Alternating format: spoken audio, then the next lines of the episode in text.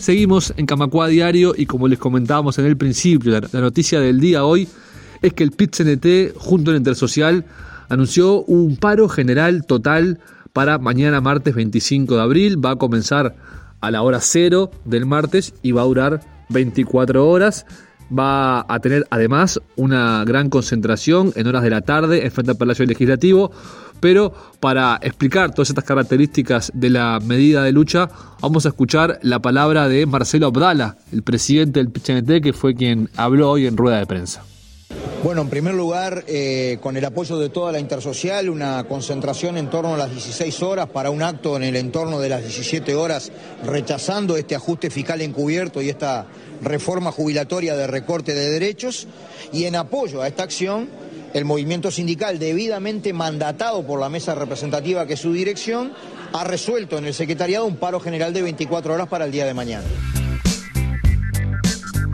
En esta conferencia de prensa, como decíamos, también participó la Intersocial, también la nombraba Odala en su discurso, estuvieron en la conferencia de prensa representando a este colectivo de organizaciones sociales, Amira Fagundes de la FEU, los estudiantes universitarios, y Gustavo González de FUCBAM, la Federación de Cooperativas.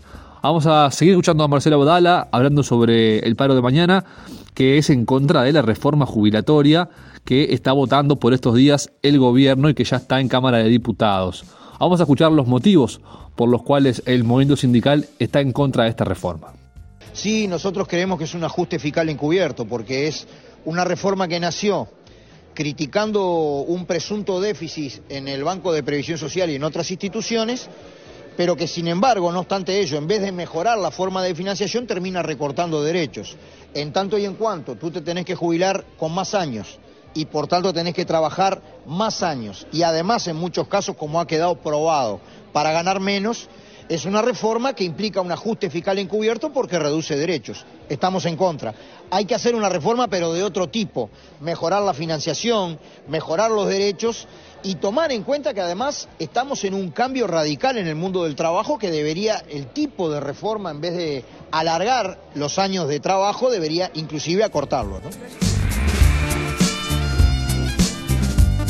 Allí en la conferencia de prensa también le preguntaban a Audala por los últimos cambios que ha tenido la reforma, el proyecto de ley de reforma jubilatoria, luego de que otros integrantes de la coalición, como Cabildo Abierto, el Partido Colorado, solicitaron algunas modificaciones, el Partido Nacional accedió a ellas y se dio un proceso al menos poco transparente en cuanto a la elaboración del articulado final.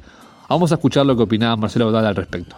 Bueno, es imposible saber de los cambios que ha tenido esto, que ha quedado como un, collage, un recorte y pegue de propuestas de todo tipo, porque la verdad que ha sido bastante desprolijo el trámite de la coalición de gobierno en considerar una cuestión. Este, fíjate que nosotros solicitamos ser atendidos como PCNT para tomar conocimiento y exponer sobre estos últimos cambios y ni siquiera nos contestaron, ¿no? Casi que se está votando a tapa cerrada, se podría decir que es así.